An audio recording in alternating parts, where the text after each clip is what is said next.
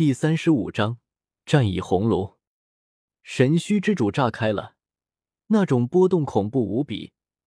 若不是灵宝剑阵将一切隔绝，恐怕整个宇宙都要被血光映照的通红。这是一尊升华之后的至尊炸开，威能无与伦比，其血液更是溅射到周通身上，将他的身体都贯穿了好几个伤口。不过，虽然外界看不到至尊炸开的景象，但无数人却感觉到了，万道都在哀鸣。这定然是升华之后至尊被击杀的异象。那升华之后的至尊被击杀了。察觉到这一点，无数修士心中激动，尤其是那些知晓黑暗动乱原因的修士，更是心中生出无数的感激。感谢周通，感谢大成圣体，又解决了一个动乱之源。禁区之中。一些没有出世的至尊也纷纷探出了神识来探查这里的景象，但一切都被灵宝剑阵隔绝了，没能探查到。但从那万道哀鸣的景象，他们能确认，极尽升华之后被杀的是神虚之主。与此同时，灵宝剑阵之中，赢了。看着剑阵所笼罩范围之中的无数骨血。周通心中一阵轻松，最后一位至尊终于还是死在了自己手中。噗！不过这一放松，他顿时大口咳血，霸体祖身也保持不住，直接消失。而祖身消失之后，他的身体更是差点炸开。幸好青莲散发青光稳住。不愧是升华之后的至尊，是我小看了这些至尊。周通盘坐下来。十洞天神环之中，最后仅存的那么一些至尊命权神液燃烧，最后一声先皇长鸣，他的肉身和伤势重新恢复过来。嗡！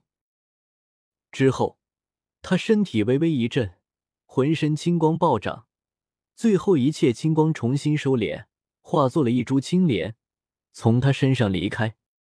经历了如此惨烈的大战，混沌青莲却没有损毁丝毫。不愧是曾经的青莲仙王啊！周通心中也有些感慨，连斗战棍都裂开了，但青莲却毫发无损。他内观自身，他已经在刚才那一战之中升华，达到了准地七重天的境界。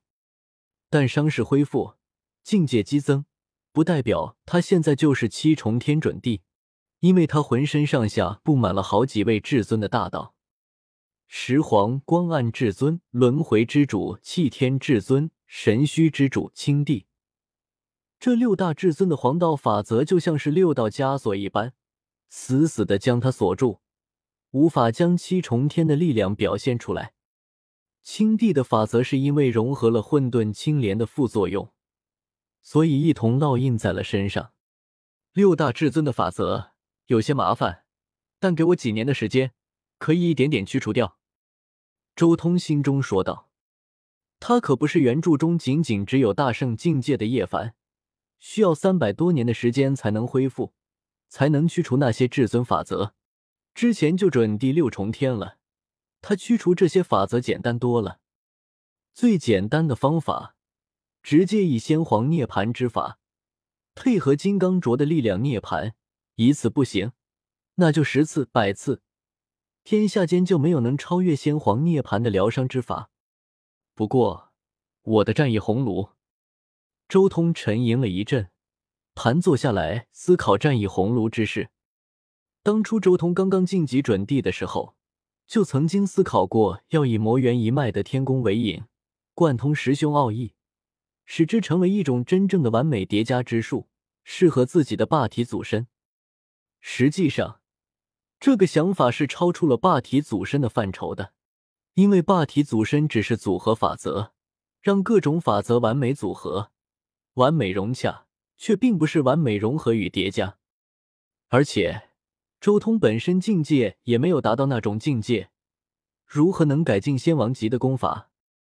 但是在刚才的战斗中，周通将魔元一脉的天宫催动至极限，并且配合霸体祖身。让他顷刻间顿悟了一法，便是战意红炉。此法不是改进天宫，而是将那些叠加的法则燃烧，化作最为纯粹的战意。这是一种特别的思路，不是完美叠加十凶之法，但却是完美燃烧十凶之法。此战意烘炉落入其他人手中，几乎没啥作用，最多也就是提高士气而已，坚定意志，稳固战心，使得自身的心智不受其他力量影响，只能算是一门战斗的辅助法门。提升修士的勇气、战心、毅力之类较为虚幻的东西，但是落在周通手中，那就是截然不同的意义了。他的第一竞技领域战仙，本就是战意越高、攻击力越可怕的法门。此法配合战意红炉，巅峰状态能爆发出十倍的攻击力。